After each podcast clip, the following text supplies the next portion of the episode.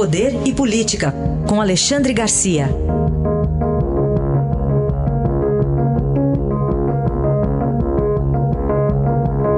Alexandre, bom dia. Bom dia, Raíssa. Bom dia, Carolina. Bom dia.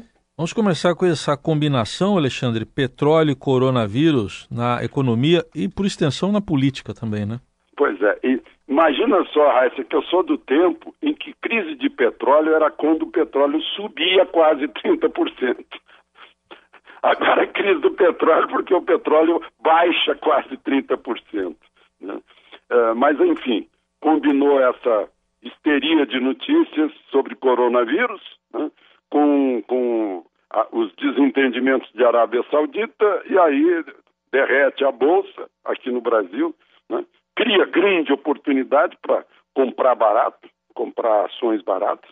Eu tive vendo todas as crises eh, dos últimos tempos, desde as Torres Gêmeas, passando pela quebra do Lehman Brothers, uh, a guerra comercial entre Estados Unidos e China, depois as nossas crises domésticas aqui, o, a greve dos caminhoneiros, o, aquela gravação do Joesley com Temer, né?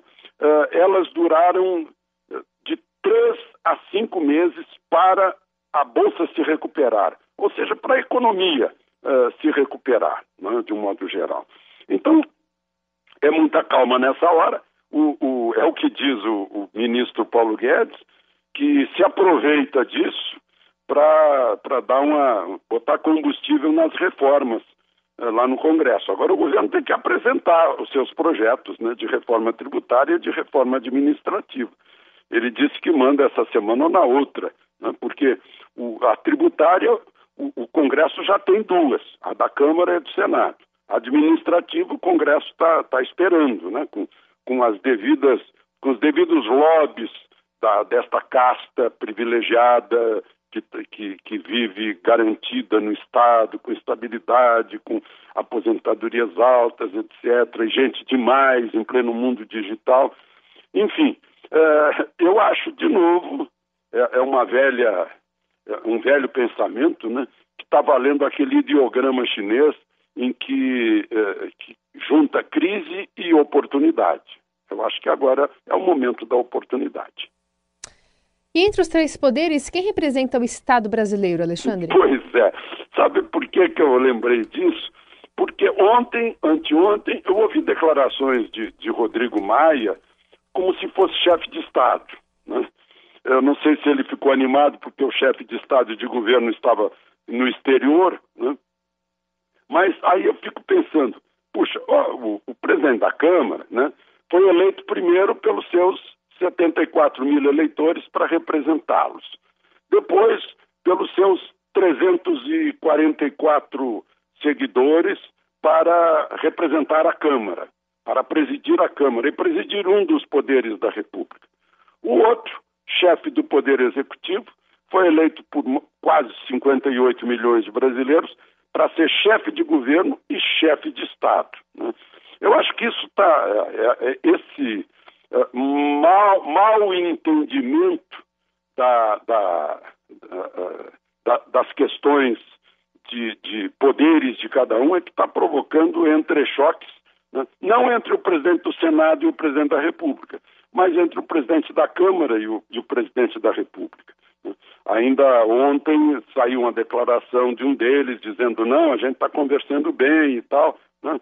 Uh, mas uh, o, o, fogo, o fogo das vaidades aí é, é violento, né? E aí leva a, a, muita gente assim meio fanatizada a, a demonizar o, o, presidente da Câmara, que, que não é o, o responsável pelo pelas tragédias brasileiras, não. Eu acho que isso tem que ser muito bem dividido. Mas, enfim, é dividir as responsabilidades e, e atentar para qual é a responsabilidade de cada um. Um é presidente da Câmara, o outro é presidente do Brasil. A gente fechar, Alexandre, tem o presidente viajando, estou falando do atual, e um ex de volta. Lula de volta. Eu não entendi tem o, um presidente que está viajando, que é o, o atual presidente, mas tem um ex-presidente que está de volta, né? O ex-presidente ah, sim, Lula. É verdade. é verdade. Depois de uma gira pela Europa? Uh, passou pela França, pela Suíça, está saindo, sai de Berlim agora, o ex-presidente Lula. Né? E recebido por comitês chamados Comitê de Lula Livre. Aí eu, eu vi isso, eu disse, puxa, mas que ironia, ou que paradoxo. Né? O sujeito foi condenado em dois processos de corrupção que tramitaram em tribunais de segunda instância né? e foi condenado de novo. Né? Então, duplamente condenado por corrupção e está circulando livre na Europa, no exterior, e ainda tem um comitê chamado Lula Livre. Né? Aí eu fiquei pensando a respeito, eu disse, puxa, o pior é que para os europeus né, passa-se a ideia de que as leis brasileiras ou os tribunais brasileiros não são eficazes no combate à corrupção. Análise de Alexandre Garcia, que volta amanhã ao Jornal Dourado. Obrigado. Até amanhã, Alexandre. Até amanhã.